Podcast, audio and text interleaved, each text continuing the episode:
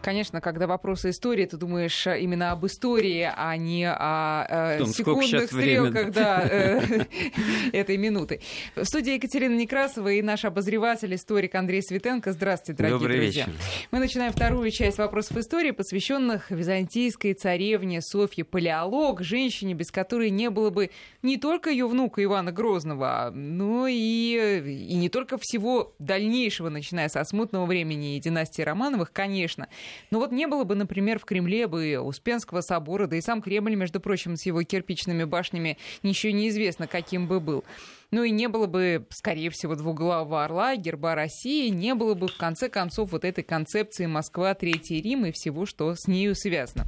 Говорим мы о Софье, напоминаю, в связи с большой премьерой телеканала «Россия». Завтра, в понедельник, в 21 час начинается показ многосерийного исторического фильма «София», который посвящен этой незаурядной женщине и той эпохи, той жесткой и для нас, для нас во многом непонятной Руси конца 15 века, в которой ей довелось жить и которую суждено было ей преобразовывать каким-то образом.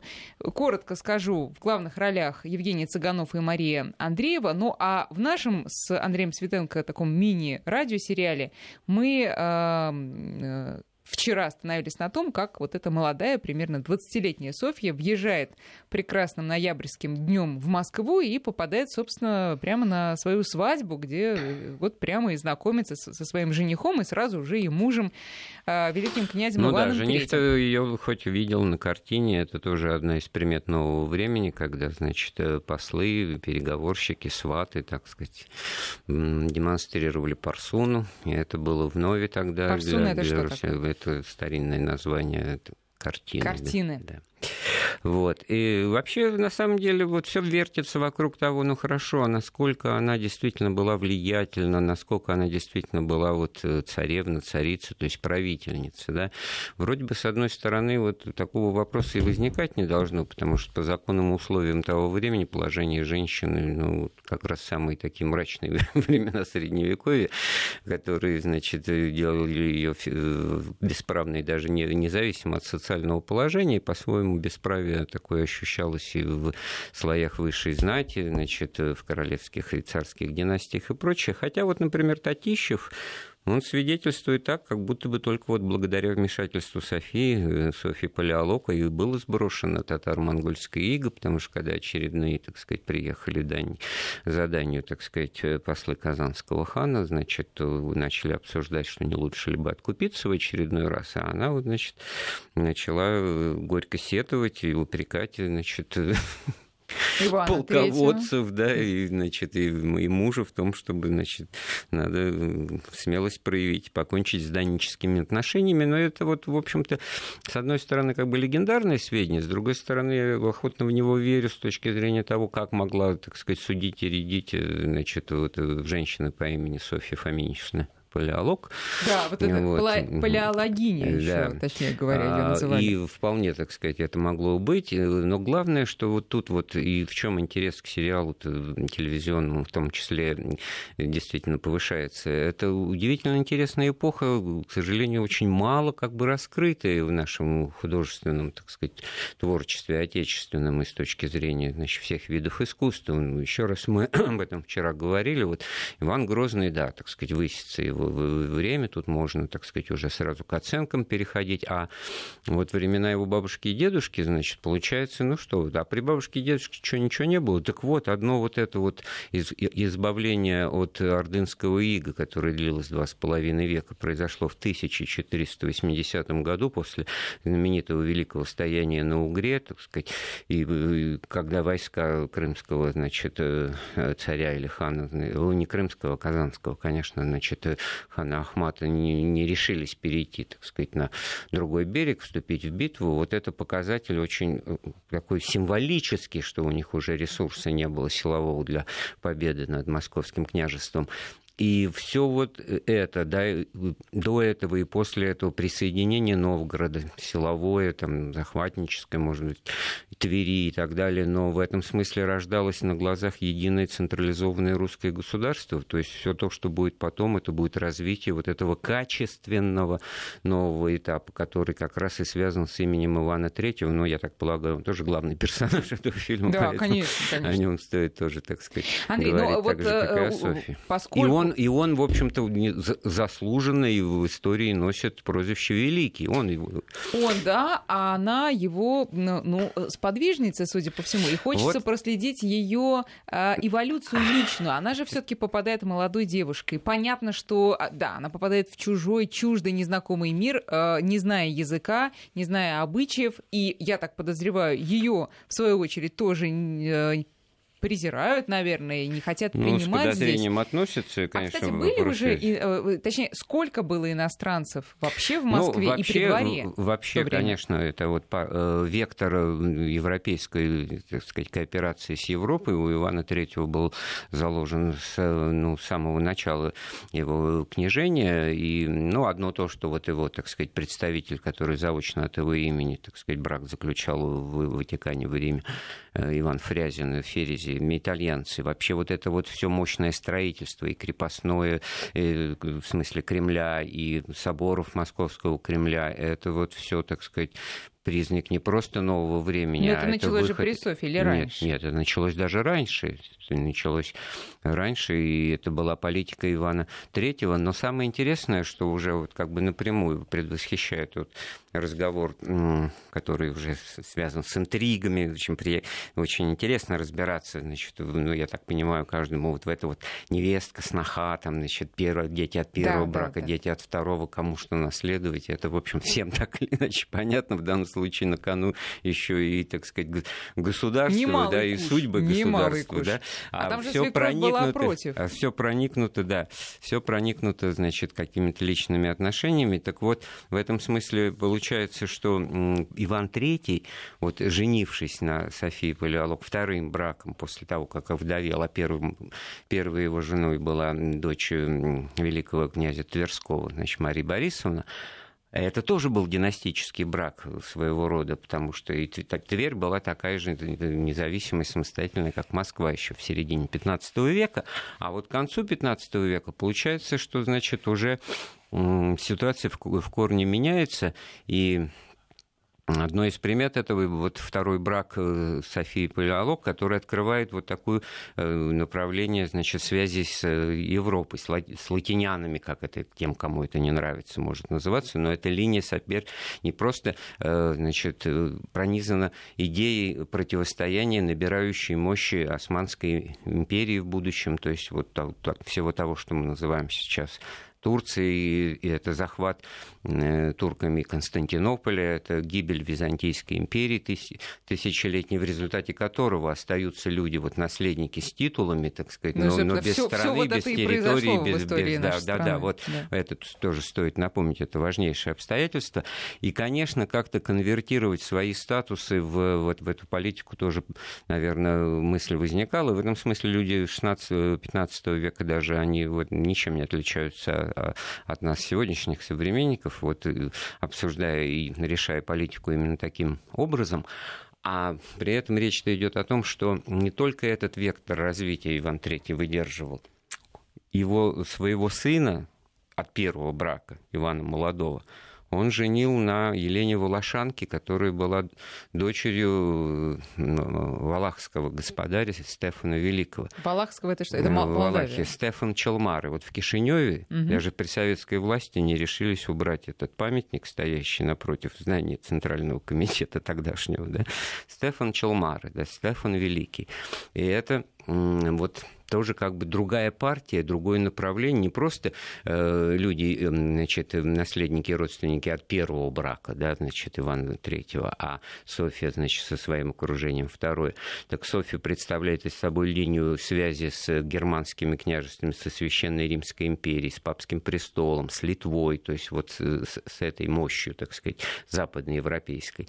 А Елена Волошанка, и, и, вот, э, как супруга и невестка Ивана Третьего выстраивает выстраивают другую, что называется, ось через э, Венгерское королевство, через вот Валашские, Молдавские земли, которые еще тогда к тому времени не захвачены турками, османами, которые еще в них сохраняются, значит, э, свои государственные, ну, там, я не знаю, Трансильвания, там, и вот, вот эти вот, так сказать, юго-восточная э, Европа, центральная восточная Европа, плюс Крымское ханство, которое тоже еще, так сказать, до конца не инкорпорировалось в, с Османской империей, хотя уже подданство провозгласило о том, что принимает. То есть это был сознательный, что называется, ну, как бы контрфас, контрход, да, то есть что-то на случай, если вот эта политика не, не сможет э, осуществляться, можно было бы на, нажимать на другие клавиши. В этом смысле это очень интересная характеристика, исчерпывающая тому потенциалу, который Иван Васильевич III, Иван, Гро... Иван не Грозный, но не великий, грозный, да, да, хотя да. он по-своему тоже был грозен. А Елена Волошанка не сильно была моложе э, Софии. Нет, ну моложе, Ну, конечно, немножко моложе, но, но да. Но вот Иван молодой, он был, по-моему, года на три э, моложе только, значит, э, своей, Пасынок своей мачехи, получается. Да. Да. Но мы можем примерно себе представить, с какого... Ведь сложно представить, что София приехала и сразу всех, значит, прижала к ногтю. Это... Нет, а такого никогда и не было. У нее не было такого положения, чтобы она могла, что называется, пользуясь правами ночной кукушки, как это в народе принято говорить, значит, могла что-то такое проводить и сознательно проводила эту эту линию. Нет, тут было все гораздо сложнее, потому что Иван III был, что называется, не просто мужчина видный, но мужчина вот как я... Облеченный. Облеченный и, в общем-то, со своим пониманием того, что ему предстоит делать. И в этом смысле, конечно, не надо преувеличивать ее, так сказать, влияние на то, что вот она утром говорила, не поехать ли тебе, так сказать, Иванушка, значит, на Казань, а потом на, на Литву, а потом Новгород по дороге, значит, присоединить вечевой колокол, так сказать. Так это э, все в таком упрощенном виде. Это карикатура получается. И, конечно, здесь вот э, ее роль э, в истории, она велика и интересна, и по-своему, так сказать, уникальна. Но любое сравнение вот со следующими временами, с Екатериной, там, скажем, Великой Екатериной II, которая, ну, тоже в юном возрасте в Россию попала, тоже да. иностранка, там еще даже более иностранка во всех смыслах, так сказать, чем Зоя или Софья Палеолог. А, и что она, так сказать, она привыкала, она осматривалась, она училась, она овладевала этими навыками и политикой, и просто социализировалась, и не сразу это все проявилось. Но потом-то, когда проявилось, она же была в положении правительницы, она была в положении императрицы, то есть от нее все проистекало, в том числе и выбор соответствующих Иванушек. В этом а смысле положение Софьи отличается, да. но а, мы же с тобой читали, что Э, современники, особенно такие знатные современники, они отмечали в своих э, письмах, в своих каких-то записях, что с появлением Софьи, ну, не сразу, конечно, но с годами, э, характер Ивана, его стиль даже правления Ивана Третьего, он начал меняться. Иван стал менее сговорчивым, меньше выслушивал, был склонен выслушивать критику, больше ну, такого больше деспотизма, я бы так сказала, появлялось. Ну, деспотизм э, был заложен, что называется, с детства истории собственной, так сказать, жизни, и тем шоком, который он испытал в малолетстве, когда его, он и в плен попадал, значит, дядьям, который, в свою очередь, его отцу Василию э, Васильевичу II, значит, глаза оба выклеили, э, он был поэтому темный, да, ослепленный. В общем-то, история борьбы за власть у Ивана III, она, в общем, человечески совершенно совершенно понятно,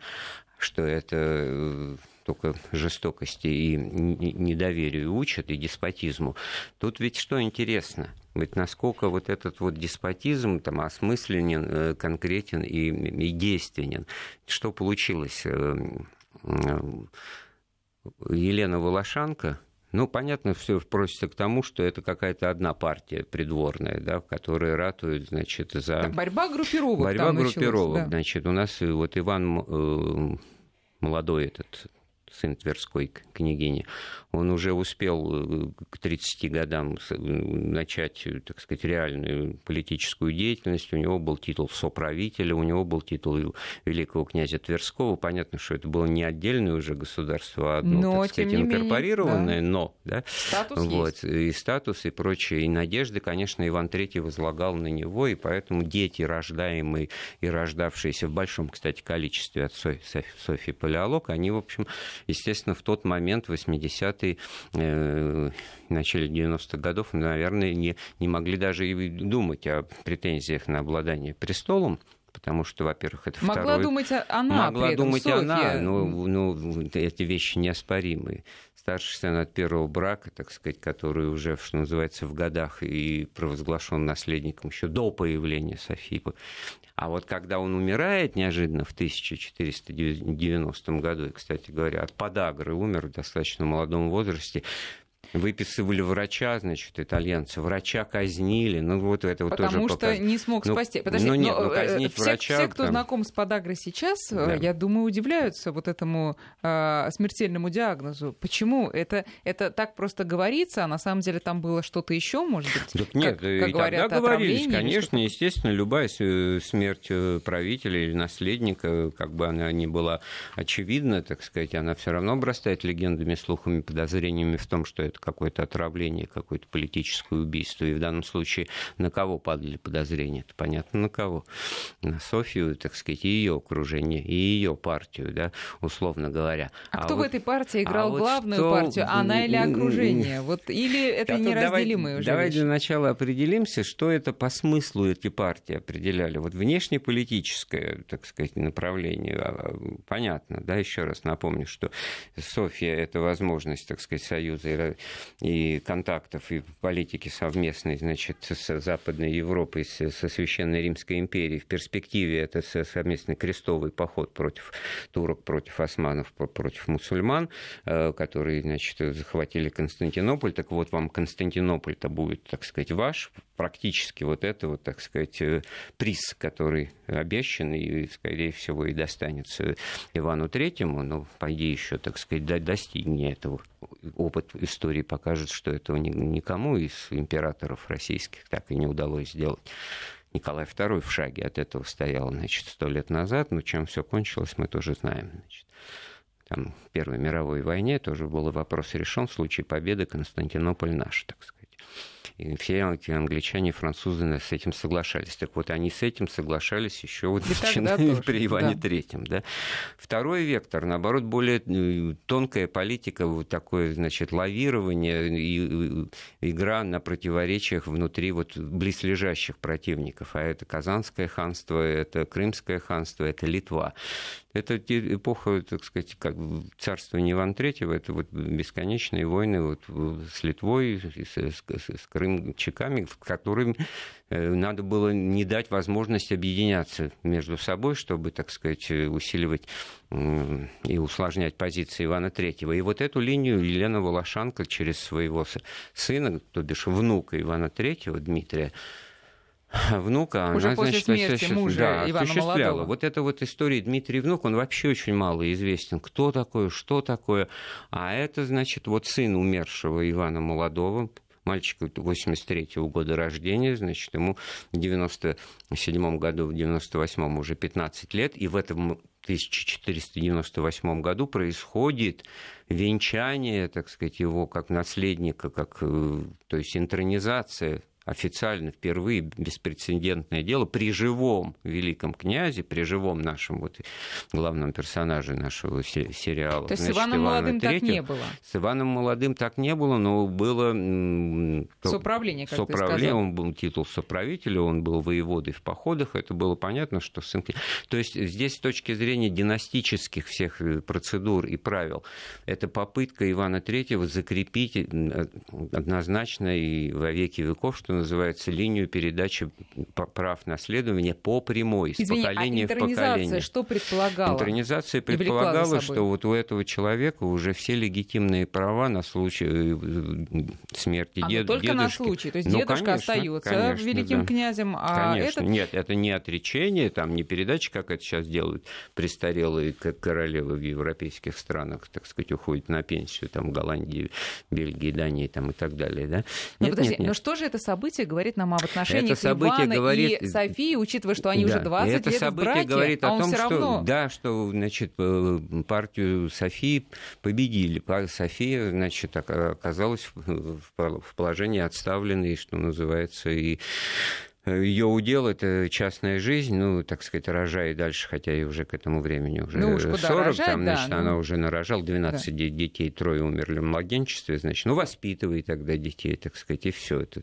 А ну, по, в семье политику, были трения, так а, мягко а, говоря. Да, ее и старшего сына Василия, который и станет потом, значит, великим Василий князем и будет, и станет отцом Ивана Грозного. Да. Их даже на эту церемонию не пригласили, они были отставлены.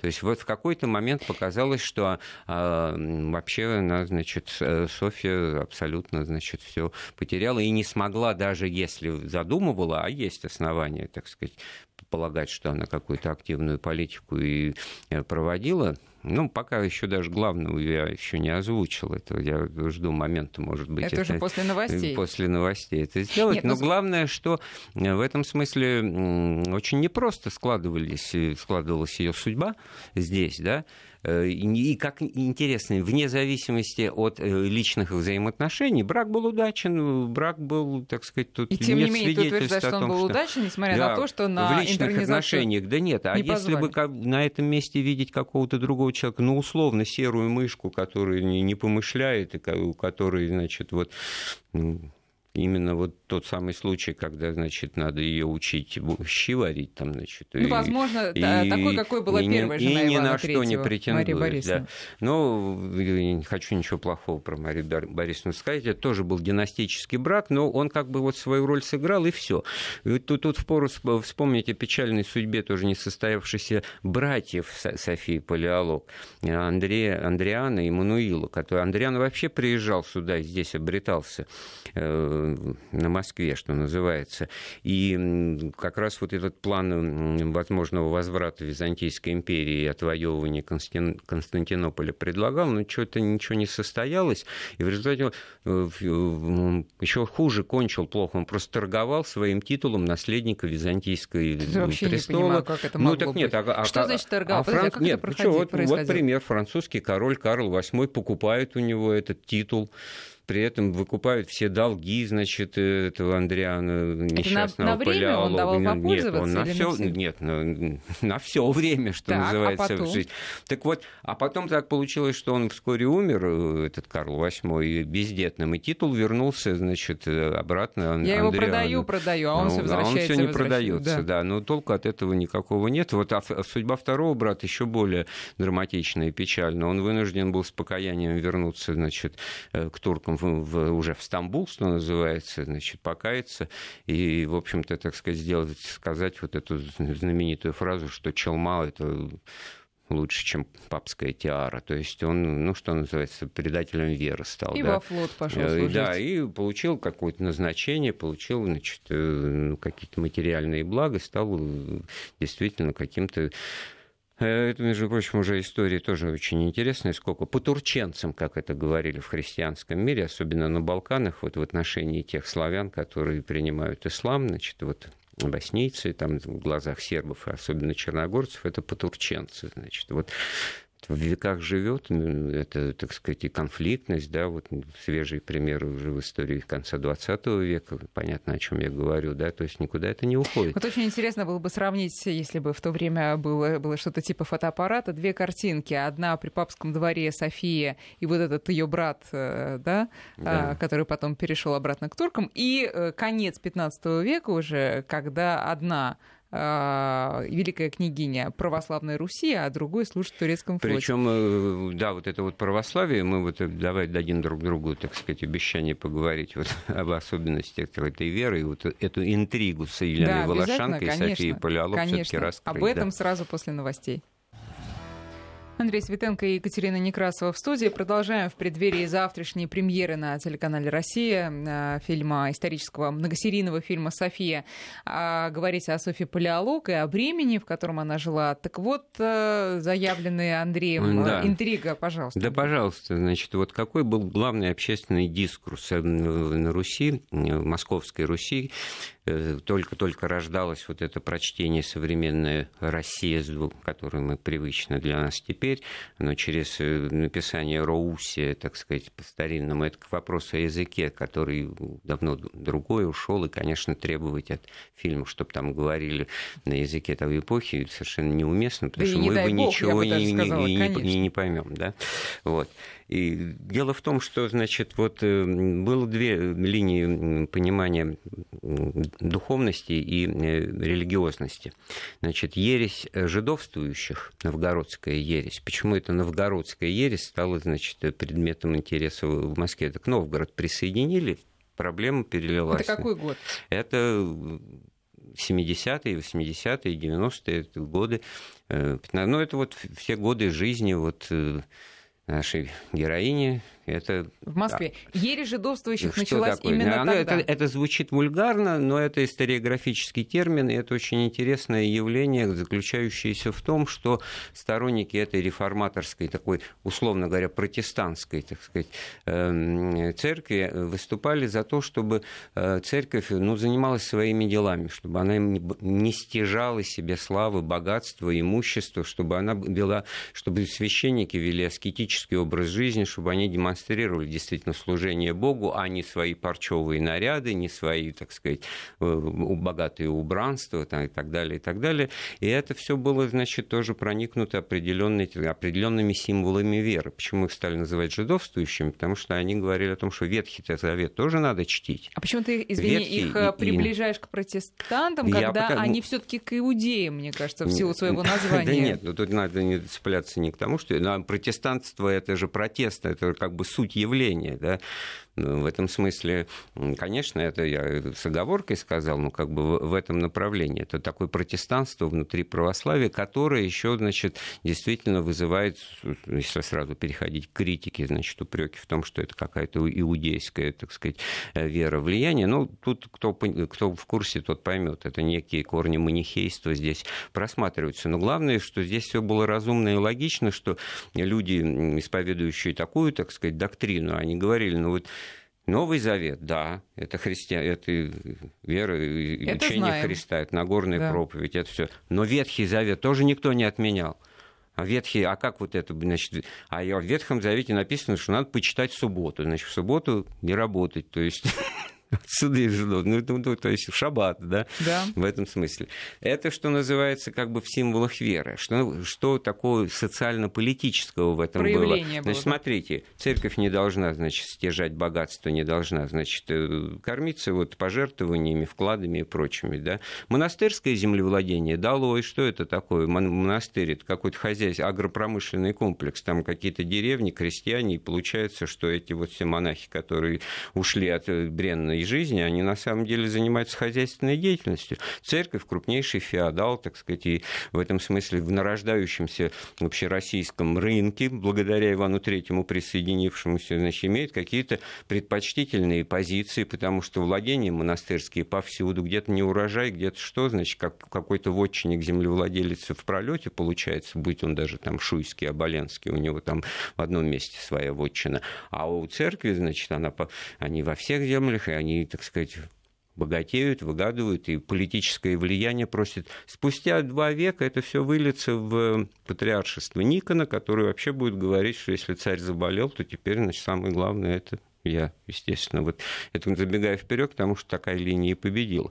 Эту линию э, э, тогда отстаивал Иосиф Волоцкий, знаменитый, выдающийся там, пропагандист и, и церковный деятель который как раз вот э, стоял за позицией сильной церкви, э, который стоял за позицией того, чтобы она оставалась вот всем при своих интересах. И спрашивается, вот у нас два персонажа. Да, кто на чьей кто на чьей да. Елена Волошанка и Софи, София Палеолог. Нет, еще третий Иван Третий, третья сторона. А Ивану Третьему выбирать, потому что, смотрите, вот эта ересь жидовствующих, она оказывается, -то, если разобраться, она выступает за сильную светскую власть, за вертикаль, за, э, объединяет служилых дворян, которые получают земли за службу, то есть они заинтересованы в том, чтобы был сильный правитель, великий князь, а лучше пускай даже и царем назовется. И, кстати, Иван III это и сделает в конце жизни, провозгласит себя царем. Вот.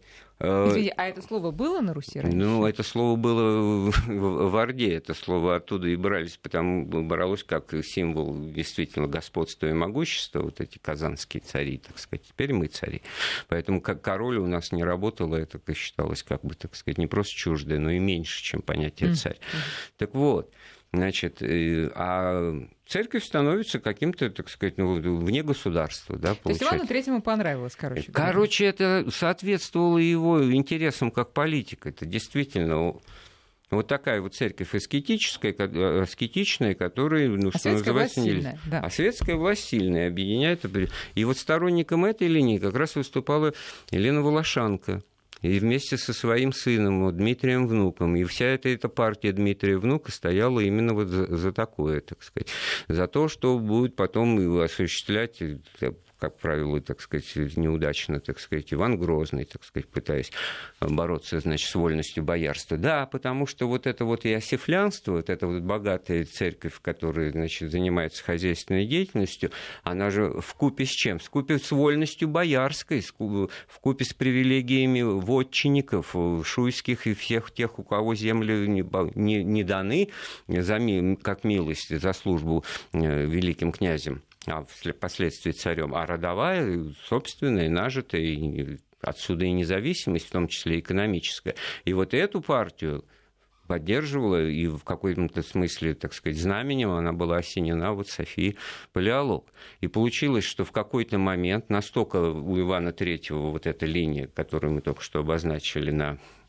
то, чтобы, так сказать, поддержать вот эту реформаторскую, так сказать, церковную... Э, а он что делал, кстати, чтобы поддерживать? Ну как, что он сделал? Мы уже сказали, он провозгласил своего внука наследником престола, э, состоялся демонстративный обряд венчания, так сказать, на царство буквальным образом, так сказать, в соборе Московского Кремля, на который значит, не приглашают ни Софью Палеолог, ни ее старшего сына Василия впоследствии Василия Третьего. Василий Третий вообще из Москвы уезжает. Он уезжает куда-то, значит, в добровольную в ссылку.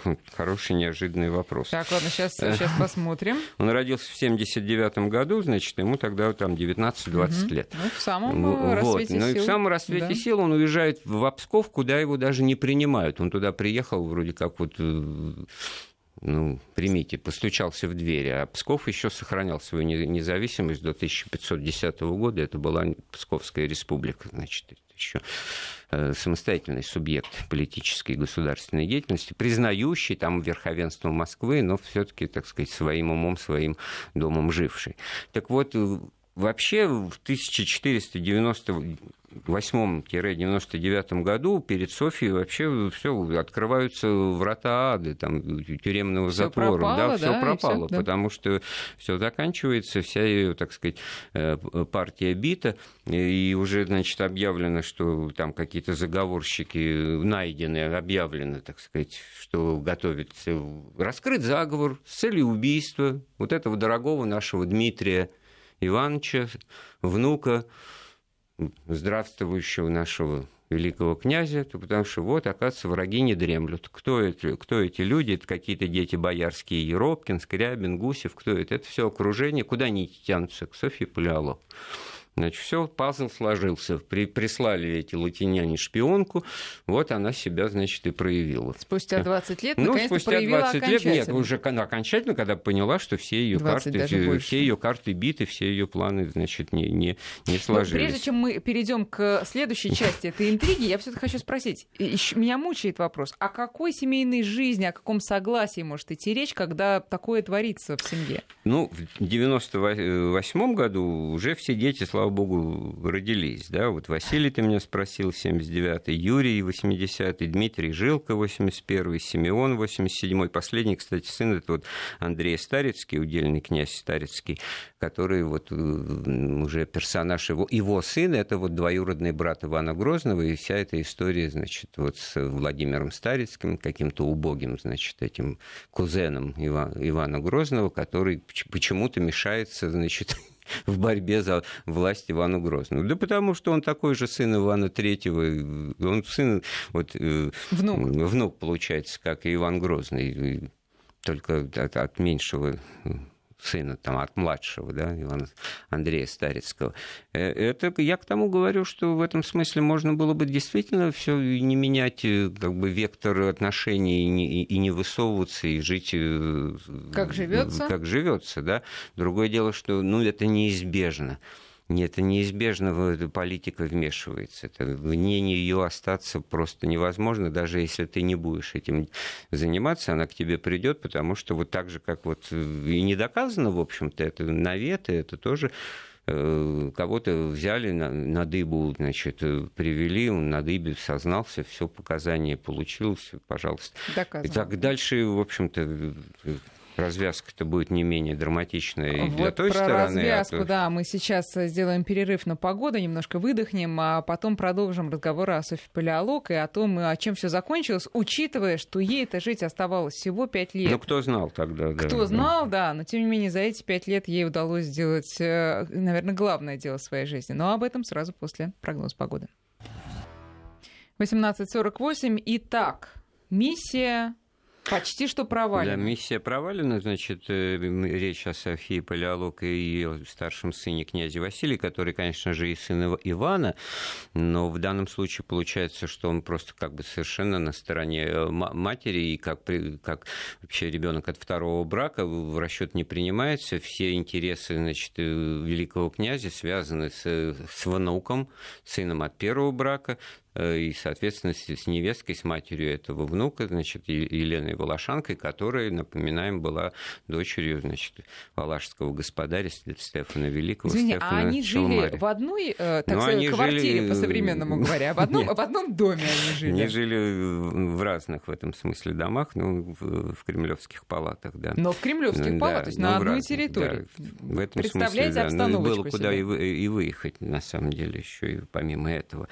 Да, ну что получается, что действительно их Софию ждет вообще незавидная участь, но вскоре, вот буквально через год вскрывается действительно созревший заговор против Ивана III, в центре которого оказываются влиятельные бояре и князья Патрикеевы, Реполовские, Рамадановские, и все меняется как бы, так сказать, вот с точностью да наоборот. А этот кто заговор организовал? Вот. Документов вот как-то вот не сохранилось, которые свидетельствовали бы об истинных причинах и целях заговора, но только известно, что вот большинство его участников вскоре было совершенно, так сказать, определенным образом казнено, вот эти вот как раз представители этих э, боярских, так сказать, фамилий. А Василий, сын Василий от второго брака, сын Софьи, неожиданно восстанавливают утраченное доверие со стороны отца.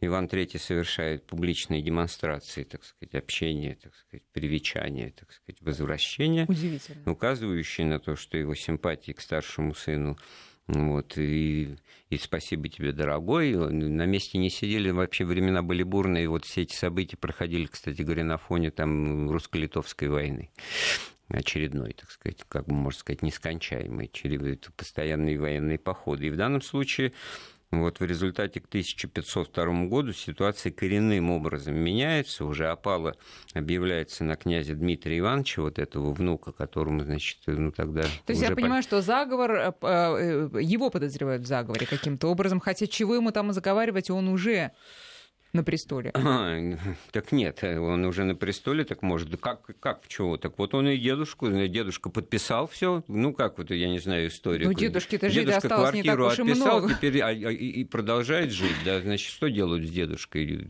черные риэлторы? Что, ну, ну, мозги-то у всех в этом смысле одинаково работают, это совершенно понятно.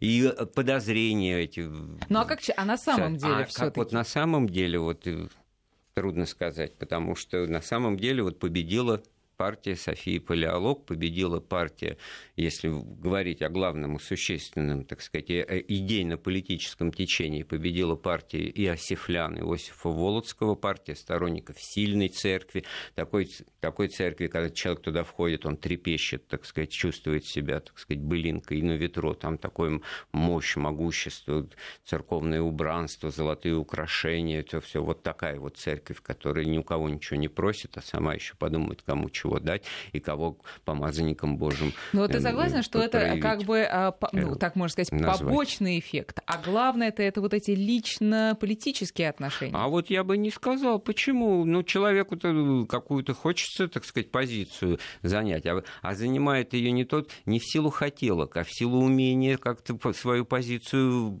представить как значимую во-первых, отражающую чьи-то тоже интересы, и почему это так сказать, по внешнему виду, так сказать, вот я за этого, а не за того, так сказать, кто там красивее был, Елена Волошин, да ничего подобного, это, это, это была борьба вполне, так сказать, разумная, каких-то политических оснований, а главное, что вот это вот э, нашло вообще свое окончательное разрешение в том, что на церковном соборе 1503 года эта новгородская ересь была официально, так сказать, разгромлена, предана анафеме, все эти жидовствующие из лона церкви изгнаны, и, и как бы, так сказать, со смутой этой церковной покончено, то есть возобладала линия вот эта классическая, традиционная, православно-греческая, ортодоксальная, с которой очень органично и удачно ассоциировалась Софья Полярова. Но она дождалась, она умерла в апреле 503 1993 года. Дождалась вот, она этого собора? Она как раз э, это самое, да, ну вот буквально можно, так сказать, уточнить по месяцам, но ее жизнь оборвалась, и тоже можно было сказать, а как, а как почему, может быть, ее что-то нет? Это естественная смерть была.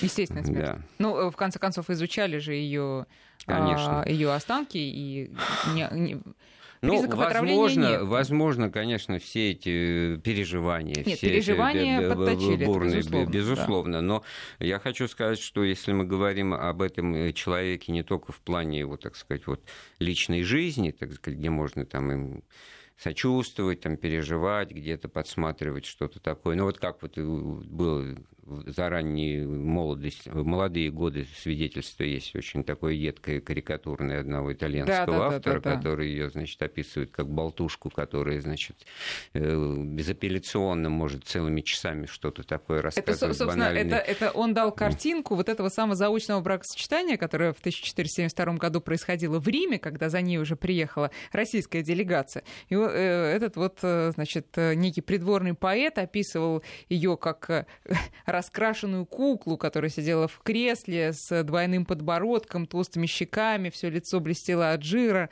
глаза как плошки и так далее. И ну, так вот далее, это язва. Ну, понятно, что человек недоброжелатель, как бы, так сказать, ему ничего, так сказать, он ее, э, значит, развенчивает, да, хотя совершенно понятно, Э, женщина, так сказать, макияж сделала, и что это преступление, оказывается. Да. Некоторым и сейчас, знаешь, не нравятся ну, девушки да, с макияжем, это, тоже могут приложить. Это я к, к тому, что в этом смысле для э, художественного произведения есть здесь поле э, для творчества, действительно, для вымысла, для какой-то трактовки, для какого-то, так сказать, привнесения мотивов в, в поступки. Это, вот, я считаю, совершенно вправе делать авторы фильма, и тем более там актеры как-то это все реализовывать. Но если мы, мы-то как бы исторический бэкграунд воссоздаем, в котором, вот, казалось, было важно подчеркнуть значимость вообще общественно-политических процессов, вообще повестки дня, и такое впечатление, что тогда вот э, ничего не было. Вот, ну, как бы вот э, как это а было-то очень много. Ну, э, давай мы все-таки э, до расскажем о судьбе Дмитрия, этого несчастного внука, э, который пережил действительно взлет, а потом такое падение, ну, которое ну, это, закончилось конечно, смертью такая железная маска русской истории. Это вот в французских романах о той истории такая, такая вещь сплошь и рядом встречается, какой-то вот попавший, так сказать, под молох вот в эти, так сказать, жернова, так сказать, политических интриг и борьбы семейных кланов человек, который сам для этого не старался, он был просто фигурой, вот заложник, да, вот он с детских лет, этот э, Иван Дмитрий, то есть Дмитрий, внук, Иванович. да, Дмитрий Иванович, внук Ивана Третьего, да, его посадили в затвор, как как тогда говорили, в затворе, да, значит, вместе с матерью. Если мать умерла уже в январе 1505 года, то княжич Дмитрий внук в 1509 году, уже, значит, когда и Иван III умер, значит, и София Палеолог умерла, а, царь, а княжич стал Василий, Василий III. Василий а что там III. Э, говорится и, от задымления? Это как, и, в общем-то, кто-то полагает, что это вот от голода, другие, что он задохнулся от дыма. Ну, в общем-то, тоже, может быть, Пожар, ему, скорее всего, пом- да, э, могли помочь. Mm-hmm. И вообще, конечно, Василию Третьему этот, так сказать, племянник э, не родной не был сдался. совершенно не нужен. Нет, да. И в этом смысле жестокий век, жестокие сердца. Тут, конечно, ну, своего Шекспира у нас просто нет. Абсолютно шекспировские страсти, которые были бы уместны, вот, если бы Вильям наш Иванович тоже, так сказать, русской истории больше знал, наверное, бы обогатил свою драматургию. Это точно, Андрей. Ну, оставилось у нас две минутки. Все-таки итог. Софья Палеолог. Влияние на а, русскую историю, помимо того, что она все-таки добилась ну, хорошо, того, вот что фон... ее ветвь Я так встала скажу, вот на фоне жалких, жалких судеб ее старших братьев а, Андрея и Мануила Палеологов, вот судьба, о которой мы сказали, ее судьба выглядит достойной. Но достоинство это происходит не столько от прежнего величия рухнувшей Византии, сколько от реальной силы, поднимающейся Московской Руси, которая востребовала византийскую царевну, исходя из собственных соображений. В дальнейшем это все было использовано. Ну и, и царевна в грязь лицом не ударила. Да, безусловно, и с точки зрения того, что в отличие от многих, которые оказались там бездетными, и в этом смысле вот судьба внука, который там вынужден был много раз жениться, это, это в общем, Внука, главное в здесь Ивана Грозного, Ивана Грозного да. да, потому что, кстати говоря, вот нельзя забывать, что вот Иван Грозный это внук э, Софии, кстати, получается на четверть грек, да, а если родню по матери его Елена Глинской, то, значит, она вообще была дочерью литовского татарина, князя, значит, Глинского, который вел свой род от темника Мамая, то есть нисколько этому, значит, не, не, не пряча, а наоборот, гордясь этим. А бабушка по материнской линии у него сербская принцесса там Анна или боярыня и прочее. То есть Но это про мы, Ивана Грозного мы любим говорить, у, нас, фильмы у нас, есть, вернее, и я уверена, еще будут. Да, любят говорить о том, что там ни капли русской крови там в императорах 19-20 веков, значит, а вот как бы, так а сказать, Рюриков, не очень, да, тоже да. Да, достаточно сложно, и в этом смысле не в этом дело, а дело в том, что вот, ну, действительно, вот это обаяние личности. И мне кажется, что смысл-то в том, что действительно кому, у кого-то миссия на роду написана и происхождение, но ее надо уметь реализовать, ее надо уметь своей миссии и, и происхождению соответствовать своей, своей жизни, своими поступками. И мне кажется, что София э, Палеолог, она этому уровню соответствовала. Прекрасные слова. Друзья, завтра в 21.00 на телеканале «Россия» начинается сериал «София Палеолог», который мы теперь будем с еще большим интересом, я думаю, наблюдать. Андрей Светенко, Екатерина Некрасова, спасибо за внимание.